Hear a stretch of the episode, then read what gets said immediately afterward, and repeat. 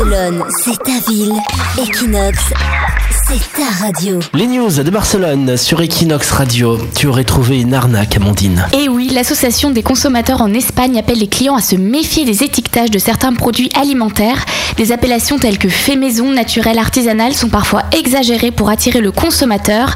L'équivalent de UFC que choisir en Espagne a donc analysé les étiquettes de 25 produits de supermarché et a conclu que la majorité d'entre elles ont pour objectif de tromper le consommateur.